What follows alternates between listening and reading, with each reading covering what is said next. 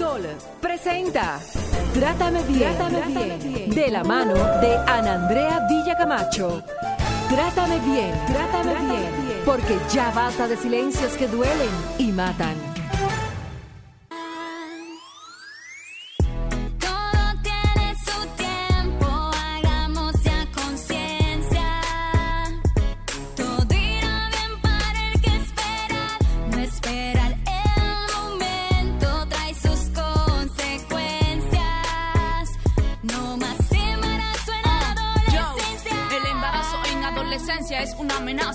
Tenemos que ver cómo reducir las tasas. ¿Qué es lo que está pasando hoy con nosotros? Pensar en un embarazo a edad temprana no conviene. Primero, por la sencilla razón, nuestro cuerpo no soporta un estado de gestación. El que te ama no te pone condición, ni mucho menos te pide una prueba de amor. Y lo que más causa preocupación es ver cómo esto se extiende por toda la población. Pues por eso y por tal razón existe en la familia la desintegración. Ya que en redes los embarazos son frecuentes, somos el quinto país con embarazos en adolescentes. Ese es problema de todos. Eduquemos a las niñas para no salir en los foros.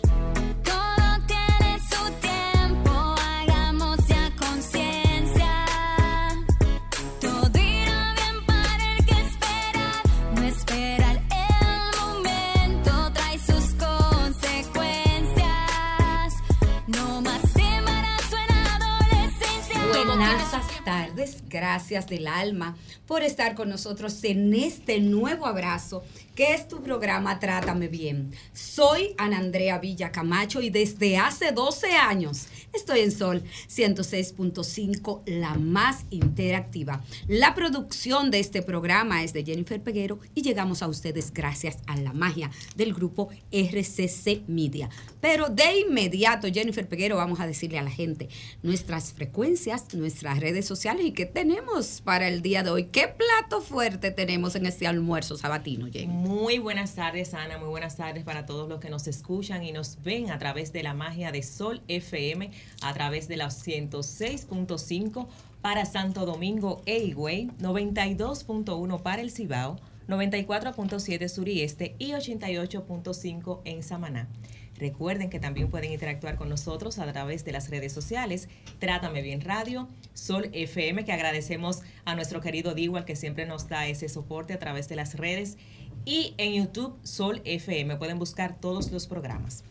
La magistrada hablaba del plato fuerte que tenemos en el día de hoy. Efectivamente, tenemos un plato fuerte y tremendas invitadas. Hoy vamos a conversar sobre el embarazo en adolescentes. Hablemos de prevención y educación. Nos acompañan en este día la señora Mirna Flores Cham, gerente del programa Género y Derechos Sexuales y Derechos Reproductivos de Profamilia. La doctora Josefina Luna, médico con más de 15 años de experiencia en políticas públicas de salud, derecho y protección de la niñez y adolescencia. Nicole Pichardo, una fiel activista por los derechos de las mujeres, ha realizado estudios en políticas públicas con enfoque de género y actualmente es precandidata a diputada por la circunscripción 4 de Santo Domingo Oeste por opción democrática. Nuestras invitadas y nuestros temas, y nuestro tema está servido. Muchísimas gracias, Jennifer Peguero. Gracias a todas por estar con nosotros en un tema que lastimosamente es una realidad, que hemos abordado dur- durante mucho tiempo en Trátame Bien, pero que queremos poner hoy en el tapete. Mirna, eh, Josefina y también nuestra querida invitada Nicole. ¿Cómo podemos nosotros digerir lo que es el embarazo en adolescentes? Vamos a empezar por Josefina Luna.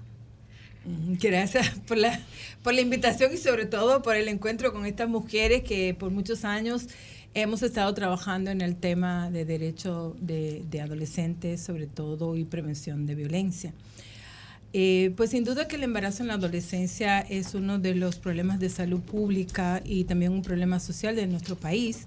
Las estadísticas no hablan de que una de cada cinco mujeres menores de 19 años en República Dominicana ha sido mamá. Y esto genera una serie de condiciones de salud, de pobreza, de falta y vulneración de derechos. Entonces, eh, cuando se define un embarazo en la adolescencia es justamente cuando una mujer... eh, engendra un hijo está embarazada en este periodo de la vida que va desde los 13 a los 19 años. Así lo, lo, lo- lo tipifica la Organización Mundial de la Salud.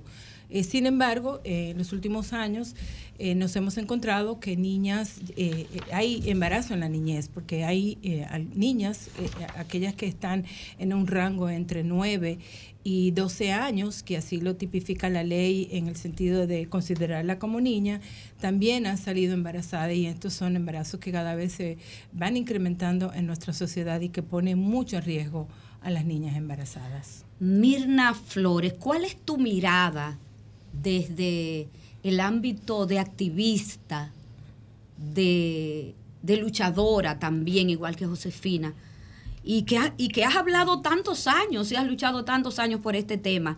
¿Cuál es tu mirada?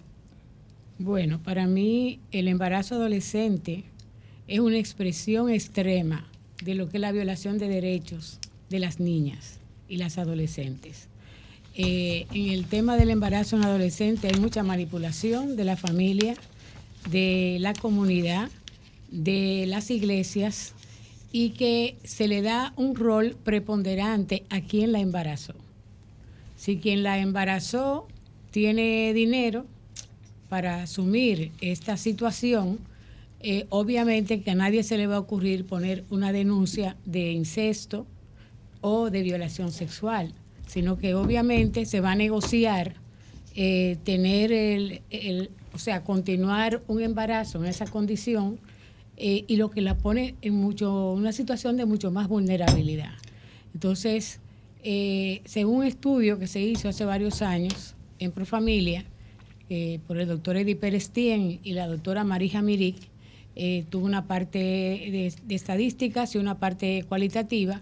Era impresionante cómo en la parte cualitativa las autoridades públicas y de iglesia eh, decían, ah, pero que depende de quién sea.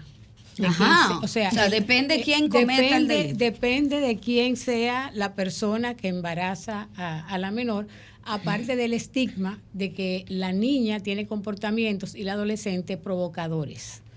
Eh, provocadores y ya se lo buscan. Y hace como varios meses alguien dijo públicamente que las niñas eran chiviricas.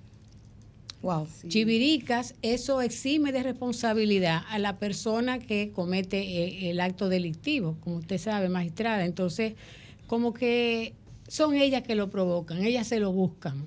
Entonces, eh, para mí esa, esa fue como la, la parte que más me impactó a mí de ese, de ese estudio, es ver esa vulnerabilidad en que ponemos a estas niñas y que en las escuelas, por suerte que eso se ha superado, la aislaban, la cambiaban de horario, La- en, la tal- en la Eh, tanda la ponían en la- nocturna, Con adultos. con eh, adultos. adultos, o sea, le Sí. cambiaban su vida porque ella era pecaminosa y podía contagiar a las Lepra, otras. el lepra. Tenía. Pero en ese, en ese estudio yo, yo quiero eh, eh, eh, también co- compartir que se evidenció la falta de reconocimiento de la sexualidad en la adolescencia y eso también es parte de la problemática que involucra eh, el tema del embarazo en la adolescencia. Nicole Pichardo, entre un adulto y una niña o adolescente existe una relación, porque a mí me llama mucho la atención, porque ellos tenían una relación en serio. Imposible. Y de hecho, nuestras propias leyes lo dicen. Entonces también es una crisis de institucionalidad democrática. Por favor. Porque tú tienes tu propia ley que tú redactaste, aprobaste, aplicaste, que lo dice. Y a mí me causa mucho ruido. Igual siento que hay una responsabilidad del Estado que es inminente. Yo creo que a veces abordamos este tema desde la culpabilidad hacia los padres. Señores, ningún papá ni ninguna mamá quiere que su hija o su hijo sea víctima de abuso sexual. Y, de, y sobre todo que sea embarazada adolescente o infantil.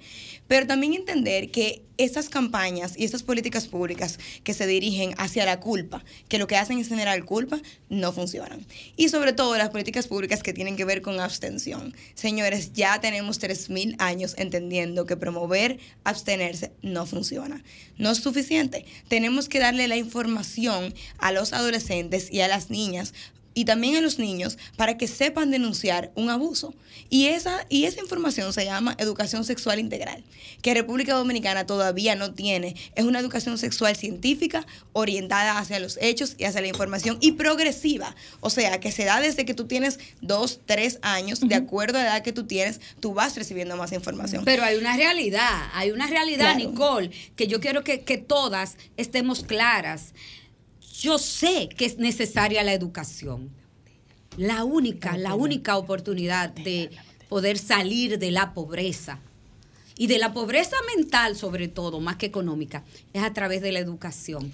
Pero no solo, yo no me voy solo a la educación de los niños, Nicole, y los padres, porque no estamos hablando desde la culpa, Pero estamos es que- es que hablando que, precisamente es una realidad que lo decía que- Nadie da lo que no tiene. Es un ciclo, nadie da lo que lo lo tiene. Si el exacto. profesor no recibió la educación sexual integral y el padre tampoco la recibió, ¿quién se la va a dar? Es y que eso otra es cosa, parte de la educación integral en parte. sexualidad. Incluye a papá y a mamá. E incluye al la profesor. comunidad, Claro. incluye la Inclúyame. comunidad educativa, Claro. incluye a todo el mundo. Vamos Y, incluir y una cosa muy importante también entender, porque a veces creemos que eso yo lo llamo mentalidad de escasez. De creer, no, que a mi hijo lo educo yo en mi casa. Claro, no son mutuamente Con mi hijo no se meta. No ay, bueno, pero la sociedad sí se mete con los niños Pero, y de- con la niña. pero déjame decirte, los papás y las mamás, aunque no hablen de, de sexualidad, están educando, educan con los silencios, Claro. educan con los comportamientos, una sí. con, eh, educan Sí. con, con los prejuicios. Todo y comunica. entonces, exactamente. No, y decir que la educación, que la sexualidad es privada, señores, pero aquí tenemos hasta un dicho para cuando a la mujer le llega la menstruación, de que mató el chivo y todo el mundo se entera. Ay, santísimo. Entonces, sí. ¿qué es lo que es Una privado y qué es lo que no es privado? Entonces, es muy importante eso que tú estás diciendo, porque, oye, otra cosa. Si no, la señores, la igualdad empieza en la educación pública. Si nosotros no creamos un currículo educativo progresivo de educación sexual integral, ese es el único espacio donde nosotros tenemos garantía como Estado de que coinciden los alumnos. O sea, no todo el mundo tiene un hogar y esto es un ejercicio también de empatía. O sea, no todo el mundo tiene un hogar. Hay niños y niñas y adolescentes que comparten un techo con una gente o con gente, pero eso no quiere decir que tengan un hogar. Entonces, ¿cuál es el rol del Estado? Subsanar esas diferencias. Porque si yo que recibí educación sexual integral y mi compañera de clase del lado no la recibió, ¿dónde vamos a ser iguales? En el aula. Eh, yo pienso que eso es importante lo que y rescato eso lo que tú planteas porque es una responsabilidad de los estados ofrecer información y educación sobre salud a los niños, niñas, adolescentes. Lo plantea la Convención de los Derechos del Niño en el artículo 24 y también lo establece eh, el Código para de Protección Infantil, la Ley 136-03. ¿Qué es lo que sucede? República Dominicana ha firmado y ha ratificado muchos convenios en donde garantiza eh, programas de educación sexual y ofrecer educación sexual desde la primera infancia hasta la, a- eh, hasta eh, eh, la secundaria, el final del ciclo escolar. Pero ¿qué sucede? Aquí hay un grupo que que ha presionado al Estado dominicano para que no asuma esta responsabilidad. Y por muchos años se ha intentado establecer un programa de educación sexual. De hecho, existe, pero nunca se implementó porque grupos de derecha, incluyendo la iglesia, se han opuesto. Entonces es una falta de responsabilidad del Estado. Y yo lo digo de manera personal y, y desde mi experiencia. Con conocimiento ha de sido causa. una falta de los del Estado y de los gobiernos, este y los anteriores, de no eh, eh, plantar eh, y respetar y sobre todo proteger a los niños y niñas adolescentes para que tengan información que les permitan desarrollar una sexualidad sin riesgo. De hecho, estamos usando en la adolescencia y la infancia como un token político. O sea, lo estamos usando para hacer campaña y luego nos olvidamos. Y eso es gravísimo, porque lo que estamos haciendo en ese jueguito democrático, ¿verdad? Están muriendo niñas que salen embarazadas porque tenemos una, una mortalidad materna altísima en República Dominicana también, que es una de las tantas aristas de esto. claro. Yo rescataba varias cosas de lo que ustedes estaban hablando y pensaba en embarazo, una niña cuidando otra niña, pobreza, Incesto. Incesto. incesto, dolor, falta de oportunidades, porque díganme ustedes qué oportunidades va a tener de desarrollo, de educación, de educación universitaria, maestría, de desarrollo, una niña cuidando a otra niña. Entonces ahí me voy y quiero rescatar lo- del delito, el embarazo en adolescentes es un delito y tienen que saberlo los padres. Tienen que saberlo la comunidad, tienen que saberlo la familia, tiene que saberlo el colegio, tiene que saberlo la escuela y tiene que saberlo la iglesia. Tienen que saberlo todo el mundo. Y yo quiero irme ahí antes de entrar profundamente en el tema. Saberlo y defenderlo, sobre todo. Saberlo y defenderlo. O sea, mirarlo como un delito. Esto, una niña embarazada no es normal. Ay, ya ella se casó, pero ¿quién ha dicho que ella se casó? O como dijo un político, ¿cómo fue que dijo un político, Mirna? Que ustedes en Profamilia postearon eso. Quiero rescatar eso del político, ese poema que él dijo. Esos poemas así absurdos no, no, no están No, en mi memoria. No, pero él dijo como, yo me arrepiento, yo cambié, fue un error. Ay, Dios mío. Fue un error, fue un delito, Eso es un hermano, que usted cometió. Claro. ¿Entiende? Entonces, Del cual salió impune.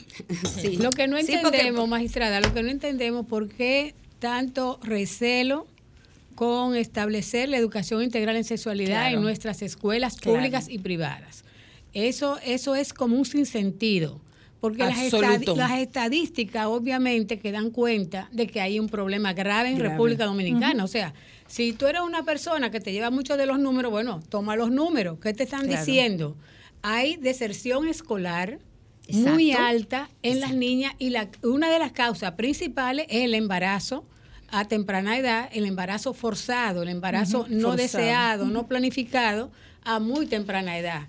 También en el caso de los varones tenemos también deserción escolar, pero las motivaciones son otras. Son otras. A veces para insertarse en el mundo laboral u otras condiciones de, de la propia de la propia familia. Pero el Estado no acaba de entender, el Ministerio de Educación no acaba de entender de que la educación integral en sexualidad no conduce al libertinaje. Claro. No con todo lo contrario. Está comprobado eso. No, todo lo contrario, o sea, la educación integral en sexualidad contribuye eh, a fomentar el empoderamiento, el conocimiento de deberes y derechos. O sea, hay una serie de valores ya rescatados y estudiados que fomenta la educación integral en sexualidad, Claro. no el libertinaje, porque el que inició la vida sexual, por más cosas que yo le diga, si yo desde el sector salud, yo no facilito que tenga acceso a métodos anticonceptivos apropiados a la edad, ellos van a seguir, se van a seguir embarazando a las niñas y también hay un elemento que ha ido creciendo, el embarazo entre pares, entre varones y chicas de la misma edad. O sea, Así es. Pero eso es por, por inicio temprano de las relaciones sexuales, porque ah, si hablamos, si seguimos hablando de estadística, desde Endesa 2013 estamos planteando que el inicio de las relaciones sexuales en República Dominicana es entre los 11 y los 13 años. Que eh, la falta de educación sexual también, eh, además de otras condiciones, la pobreza y demás, eh, y la falta de acceso a métodos anticonceptivos, están vinculados con la, la alta tasa de embarazo en la adolescencia. Yo quiero rescatar, Mirna, la Organización Mundial de la Salud recomienda, y hay, por ejemplo, la UNESCO tiene programas que son científicamente comprobados, acorde a la cultura, a los valores, en donde en principio hemos estado hablando que debe de involucrarse la comunidad, que debe de involucrarse eh, los padres, la familia y sobre todo los valores de, de- de- de la comunidad eh, es importante. Y se ha demostrado que cuando los niños y las niñas in- eh, reciben educación sexual integral, posponen el inicio de las relaciones Totalmente. sexuales. Esa es una manera de prevenir abuso sexual. Eh, empodera a los, a los varones, a las hembras también sobre su sexualidad para tener un disfrute sin riesgo. o Y- sea, y- se puede, FIFA. por supuesto, mira, y, Y hay estudios, hay estudios científicamente comprobados, que no es que lo estamos inventando nosotros, de que realmente recibir educación sexual escolar y sobre todo tener unos padres que tengan conocimiento sobre sexualidad, eso le da muchísima facilidad a los adolescentes a, eh, a- a ir por la vida con conocimiento, con información y asumir una responsabilidad, una sexualidad riesgo. Me encanta este panel, el que sabe, sabe. Señores, eh, chicas, eh, ustedes han notado, han notado cómo el ánimo eh, del día cambia completamente cuando ustedes comen algo bueno. ¿No les ha pasado? Mi vida depende de eso. Ay, mi amor, o algo delicioso. Bueno, pues con caserío, con caserío, cualquier día de la semana se vuelve más sabroso. Súbele al sabor de tus días con caserío. Nos vamos a una pausa, no le cambie. Y ahí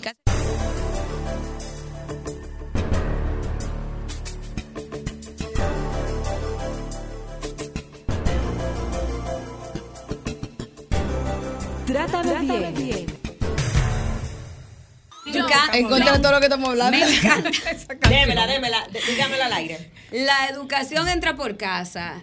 Eh, que lo cante. No, No, no, yo que, no. que, que, ¿Cómo es? que quién buscó el disco, porque como hay una persona No, por yo ahí, siempre, no, porque los discos de Trátame Bien, yo quiero que el público pero- sepa y ustedes chicas que son Ahí, ahí yo tengo Pero una observación. Yo ¿Cuál también. observación? Que no hay que esperarse mayor de edad para tener relaciones sexuales. Yo estoy de Y acuerdo. no le espera Eh, tampoco. eh, no, No le espera. la Y información, espera la estadísticamente. información que tienen que recibir los, va- los- las, las adolescentes, los adolescentes y los niños y las niñas es que cuando decidan tener una relación sexual sea una relación consentida, tomando en cuenta una serie de aspectos para que no haya un embarazo no deseado o una infección de transmisión sexual y que sea consentido. Porque, ¿qué sucede? La realidad es que no se espera, señores. Cuando en la época nuestra, en Se la esperaba, en en la- la, mía, No, yo en la no mía, creo que yo eso sea soy- verdad. Yo soy mayor que ustedes. Hace mucho.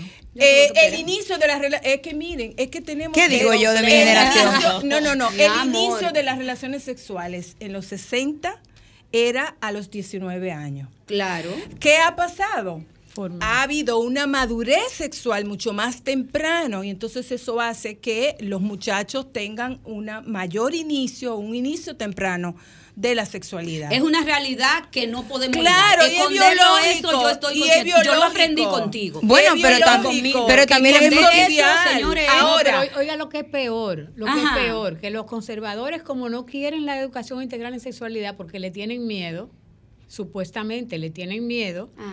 eh, ¿a quién le están entregando la educación de la sexualidad de nuestra quién? niñez? A las religiosas. ¿Dónde van ellos? Ellos van a, la- a las redes sociales a Claro. buscar información Y a Netflix. ah, y que no necesariamente entran en las páginas adecuadas y Señores, apropiadas en para los eso. portales pornográficos, Claro. ahí es que están Santo aprendiendo los muchachos sobre de- sexualidad. Virgen de la Alta Gracia. Antes de yo pasar con Nicole, tú me estabas haciendo una crítica. Claro. Hazme la pública. Que Claro. Eh, bueno, vivo, yo, yo, yo, yo abogo por la prevención, yo abogo por la educación sexual y tengo información, formación sobre el tema y, y- y sobre todo reconociendo que la educación sexual previene los embarazos en la adolescencia. O sea, ¿tú crees Y que no debemos ser reactivos? Entonces yo Obviamente. pienso que muchas de las políticas de, de- de instituciones van en la persecución del delito.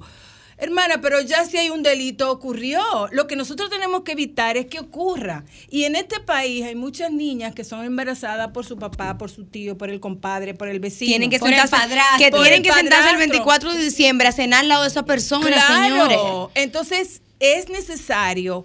Miren, yo hice, eh, y tuve la opi- con el tema de, de la Bienal y quiero hablarlo. Ay, ay. Todo el mundo habló. Entonces Ajá. yo digo, ¿cómo es que todo el mundo reacciona a cómo reaccionó la gente frente a la imagen, pero nadie reacciona cuando Diario Libre publica que la educación sexual va a ser sutil en las escuelas? Porque que fue no hay un programa porque de fue educación tendencia. sexual. Como fue tendencia, todo el mundo reacciona. la Tú no sabes que ahora yo creo que nosotros nos encanta usar, Nicole. yo creo que a nosotros nos encanta usar a veces el cuerpo de la niña y las mujeres como instrumento para subir nuestra moral.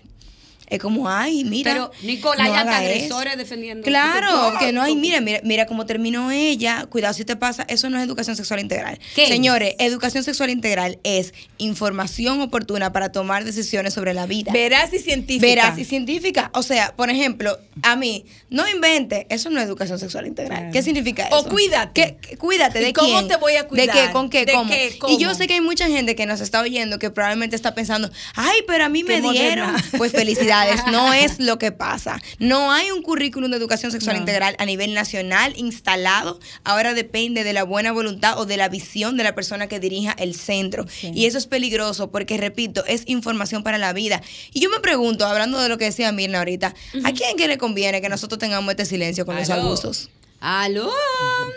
¿Quién es que tiene miedo a que empecemos a denunciar? Que estamos empezando. Quiero que sepan que en el 2021, 22 y 23 están aumentando las denuncias de incesto. De los tres años han aumentado exponencialmente. Y eso no es un motivo de celebrar. No. Para nada, pero es motivo de saber que la ciudadanía se está dando cuenta que tiene derechos. Pero Y yo, que, yo, yo, y- yo perdón, quisiera... Y que es un delito. y que es un No, pero yo quisiera que la ciudadanía se levante para, para reclamar porque es que no tenemos un programa de educación sexual en las escuelas. Claro, prevención. Es que eso es parte de la sociedad. Entonces, en vez de estar Escandalizado, escandalizándose, es que, no, es que es un problema de Estado, de salud y de la sociedad. Y es que no se Totalmente. desmoralice, y es que no, no es que no se escandalice, pero ¿qué problema, qué resuelve eso? Cuando todavía tenemos los hospitales llenos, Mirna, y tú lo De sabes, de niñas y adolescentes, niñas y adolescentes embarazadas. Yo quiero decir Nicole, algo que me pasó. Nicole, Ajá. tu propuesta para legislar a favor de la niñez y de las mujeres, me gustaría verla luego de, de- de la visión que tú me vas a decir. ahora. Bueno, a mí me pasó que yo fui a una maternidad Ajá. a hacer un trabajo y cuando llegué pregunté, eh, ¿dónde está el piso de las embarazadas? Y me preguntan, ¿de qué edad? ¿Las niñas, adolescentes o las adultas? Ay, Dios mío. Esa es República Dominicana, es el país que vivimos. y yo creo que nosotros tenemos que pasar de la queja a la acción. Y definitivamente por eso fue que yo di el paso hacia la política electoral, porque yo tengo años en el activismo y señores, la clase política actual, muy poca gente que está ahí en el Congreso entiende que esto es un problema. Para mí esto Sí, es sí. una emergencia nacional. Sí, sí. Porque es que nos ancla el subdesarrollo. Pon el derecho de las niñas aparte, pon la integridad y la dignidad de las niñas aparte. Si no te importan las niñas y las mujeres, al Estado le cuesta Mucho, esto. mucho. Mucho. Es que el machismo Mucho. cuesta. Claro, pero el machismo claro, al- cuesta. Al, al político le, le, le importa el tema antes de subir al curul. Claro, porque son- el no están propio usando el token embarazo- político. El propio embarazo eh, provoca una pérdida cuantiosa al Estado, tanto en el cuidado de las embarazadas, de las chicas, porque también es un embarazo de alto riesgo. Claro. Hay un incremento de la mortalidad infantil, de la mortalidad materna, de la morbimortalidad, pero a la vez eh, hay una pérdida de oportunidades y de, y de empleo, porque cuando una adolescente está embarazada, eh, esto lo lo eh, ancla al ciclo de pobreza, no se capacita y no puede tener acceso a un empleo, a un empleo digno, a una formación. Por eso se genera pobreza, Josefina. Por Exactamente. eso trae pobreza. Pero todo eso está, eso, todo eso está investigado, todo eso Claro, está analizado y cuantificado. ¿Y No qué- vamos a y qué inventar, pasa, no nos vamos a inventar que ¿Y el qué agua que moja. Bueno, ¿Y qué tú lo sabes que el primer entonces? paso, ¿Cuál es la solución? el Que primer no paso. respetan a la gente, Claro. no respetan a la población, no respetan a las mujeres, porque cuando un político sale y dice, yo estoy de acuerdo con ustedes, lo que ustedes están planteando, pero es que no podemos, hay que dialogar, Claro. hay que buscar consenso. Entonces, ¿qué consenso ni consenso? Usted definió un programa de gobierno. Mirna, mi espíritu animal. ¿Qué Me consenso ni encanta, consenso, me caray? encanta, me, me encanta No, este es que las niñas- las niñas no tienen que estar esperando consenso. Un ¿Eh? programa de gobierno, ¿verdad? Usted Ah. dijo, voy a hacer esto, Claro. esto, esto y esto. Y la Usted gente dijo. lo eligió. La gente lo eligió. Por En el eso. camino se le olvida. Y estoy hablando de. Usted está pensando en alguien, yo estoy pensando en, En to- todos, en todos. en todos. No, pero en Claro. todito En que estamos todos, pensando. claro. todito. Y todas, porque también hay mujeres que lo hacen. Estoy pensando en los diferentes niveles de autoridades, Claro. en el legislativo, Claro. o sea, en los ministros que luego lo nombran, esos no son elegidos, lamentablemente, los- son nombrados. Sin embargo, tienen la responsabilidad de conducir este país y le han dado esa responsabilidad y todo el tiempo te salen. No, porque hay que esperar que dice la iglesia. Usted está gobernando Así para la es. iglesia. Así mismo es. Y es o una para pena. las iglesias. Usted está gobernando para la población, que Población. lo eligió. Mira, tú sabes que pasa Pero la iglesia le tumba el brazo al Estado. Le ha tumbado el brazo por muchos. Y la Señores- única forma de contrarrestar eso es una ciudadanía hay activa, empoderada Claro. en las calles y en todos los espacios posibles Claro. habidos y por haber, exigiendo sus derechos. Derecho. Nicole, hay tres poderes del Estado. Poder legislativo, poder ejecutivo. ¿Y cuáles otros poder- poderes El hay? poder de la gente, el primero. ¿Pero cuál? La prensa. los medios de comunicación. La prensa. Eso iba a decir. La es un iglesia poder. es un poder. Pero Yo- señores, hay- yo soy es católica, importante, pero es importante hablar de esto, porque hay una cosa que yo siento que hemos descuidado como votantes, como sociedad y como ciudadanos, ver, que es el rol del trabajo legislativo, del poder legislativo. La gente va a votar muy claro de quién es el presidente que quiere y a veces muy claro de quién es el alcalde o alcaldesa que quiere. Y a la boleta del legislativo marca quien sea, porque no, no tenemos esta educación cívica, somos producto de nuestras propias circunstancias. Es que no Sin embargo, señoras y señores, en el Congreso se decide todos los días el país que vamos a hacer todos los días. Y tú me preguntabas, ¿qué yo quiero hacer desde el Congreso? Dale. O la educación sexual integral debe ir en la ley de educación, que no se reforma del 97. O sea, la ley de educación se aprobó en el año que yo nací. Estamos educando para una sociedad que ya no existe. Claro. Como decía la doctora, estamos educando La para una sociedad. cambió. La vida cambió, nos guste o no. ¿Qué vamos a hacer al respecto? Si tú te empeñabas en criar como se criaba ayer, ¿qué iba a pasar? Mis padres se deconstruyeron y dijeron, esto es una nueva sociedad, yo tengo que deconstruirme. El Estado no se ha deconstruido. Y de hecho, sobre toda la cosa, ahí hay una educación, una ley de educación que no contempla otras cosas importantes que tienen que ver con esto. Por, Por ejemplo, ejemplo. el Ministerio de, de- de Educación derogó la orden departamental 33-19. Una orden departamental, señoras y señores, que lo único que decía era que íbamos a empezar a educar en igualdad. ¿Y por qué eso es tan importante? Porque la sociedad dominicana, nos guste o no, es una sociedad violenta. Aquí hay violencia en el hogar, violencia en las escuelas, violencia entre pares, violencia en las calles. Aquí hay violencia. violencia. Y En los medios de en comunicación. los medios de comunicación perpetúan la en violencia. infancia. E inicia en la porque infancia. se naturaliza la Se violencia naturaliza. contra los Entonces, niños cuando y nosotros vamos a la escuela, en los primeros años de Si la nosotros no tenemos una orden departamental que sente las bases, es una base, un piso. Mire, el piso de, el piso de, las aulas dominicanas es que no hay diferencia entre los sexos a la hora de derechos y trato.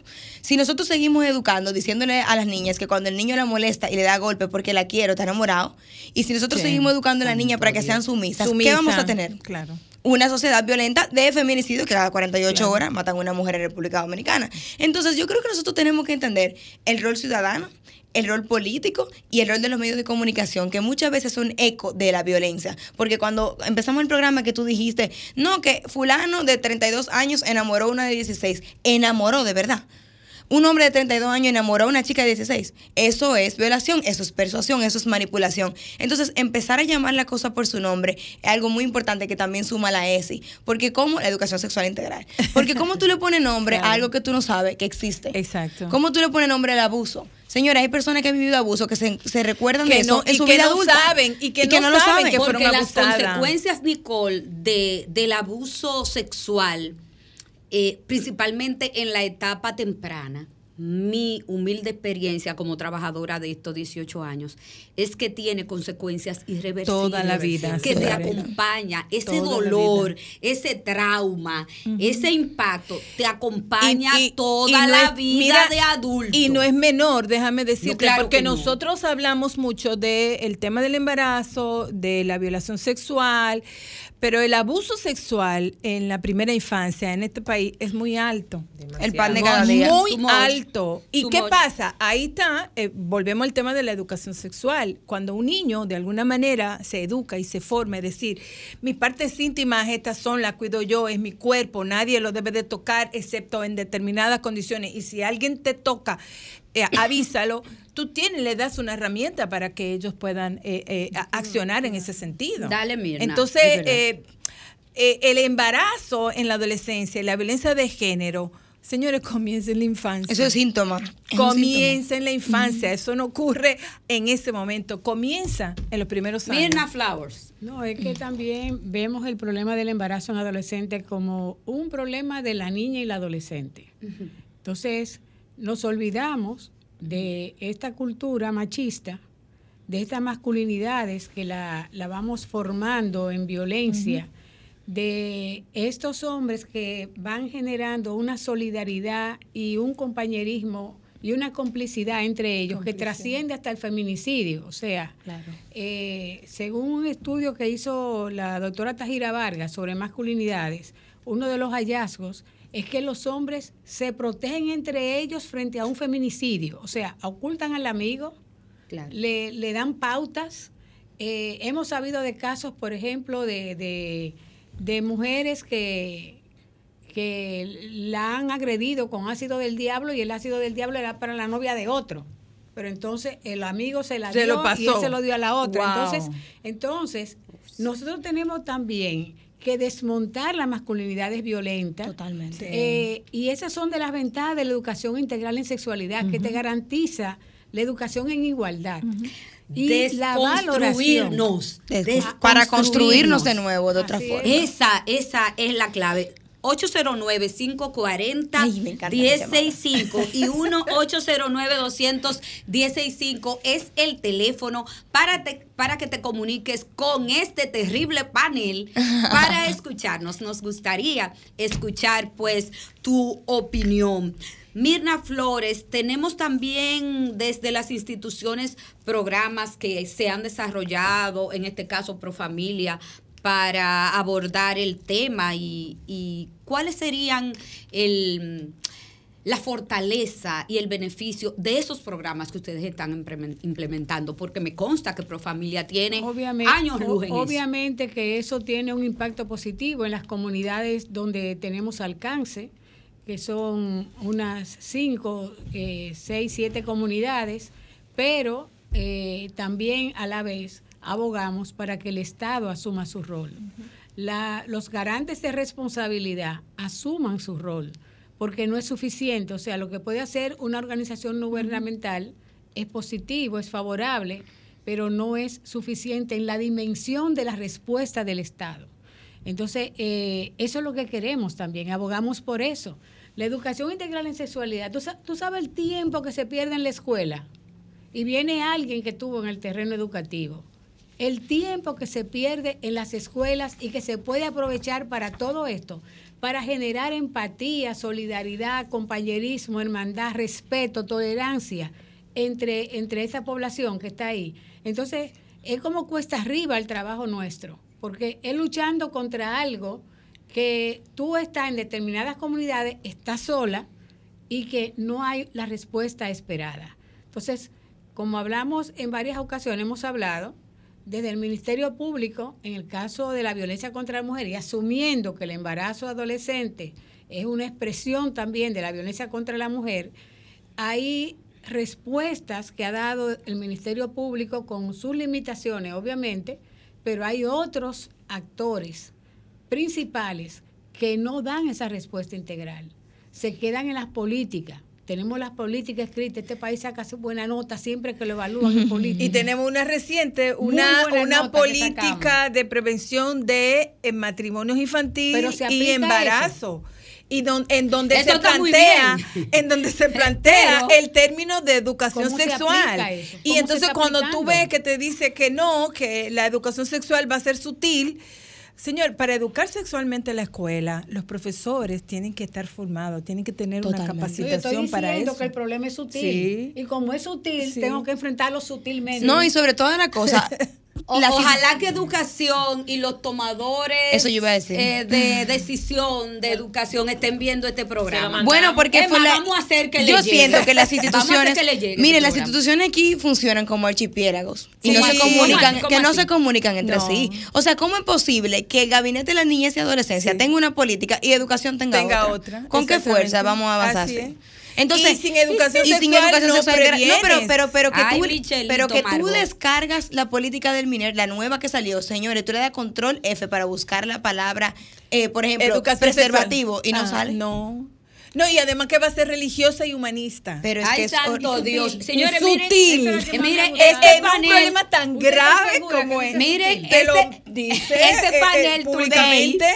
Este panel today no es conformista como ustedes han podido eh, captar, pero tú tampoco te conformes, tú tampoco te conformes con una con la comida de siempre. A mí lo de siempre no me gusta. me encantan todos los Desde el desayuno, desde el desayuno hasta la cena, caserío es el ingrediente clave para que transformes tus comidas en auténticos platos llenos de sabor. Súbele al sabor de tus días con caserío. No le cambie. No, pero tú conoces a alguien, tú obligado a conocer. Nicole, me gustas. Me gustas, Nicole. Me gusta tu estilo y tu visión. Para que tú más o menos lo sepas. Gracias. Señores, ya hemos hablado del problema. Lo hemos visto. Las consecuencias, el costo tan alto que conlleva para las niñas, para las familias, para la sociedad. Pero, ¿qué vamos a hacer? ¿Qué vamos a hacer ahora? Eh, después de esta llamada, chicas, hola. ¿Cómo estás? Hola, ay no. Sí, eh, un abrazo, Primitiva. Ay, súbele un poquito que no se oye. Sí. Eh, súbanme, por favor, el retorno para yo poder escucharla. Sí, por favor. Hola. Sí, saludo, ¿cómo están? Muy Ahora sí, bien, Primitiva. gracias a Dios. Que- amén, amén, qué bueno. Un abrazo para usted y el pueblo dominicano. Primitiva, mi amor.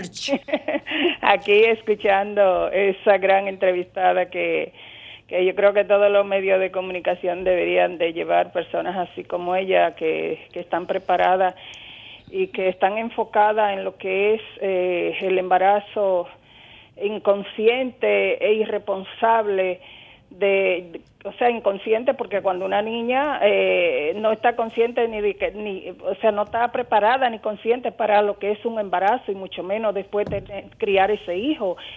Y yo digo ignorancia porque no tiene los conocimientos eh, para, para saber lo que, o sea, lo que es la responsabilidad de traer un hijo al mundo, lo que conlleva eso. Eso, eso, eso es una cosa tan grande que, que eso es como, o sea, como llevar eh, el, la, como usted ser presidente de un país. Claro, que solo queriéndolo se hace bien. Sí, eh, no, y teniendo los conocimientos también. Y aparte de eso, eh, como cuando usted sale por ahí con un carro, que usted no sabe conducir, usted no sabe nada de leyes, usted lo que va- va es puesta ahí a, a que- a que se mate y a matar gente y, y- y- y qué sé yo. Pero para terminar, Ajá. querida, eh, como usted entenderá, en la casa los padres tienen vergüenza de la mayoría. En tiempos atrás tenían más, hoy están un poquito más, qué sé yo, concientizados. Un chinchín, un chinchín. Sí, un chinchín, un chinchín, exactamente. Eh, de, para hablarle a uno de, de lo que es la sexualidad en cuanto a no salir embarazada y a destiempo, porque una niña no, no, no debe tener relaciones sexuales tampoco, ni, ni un niño.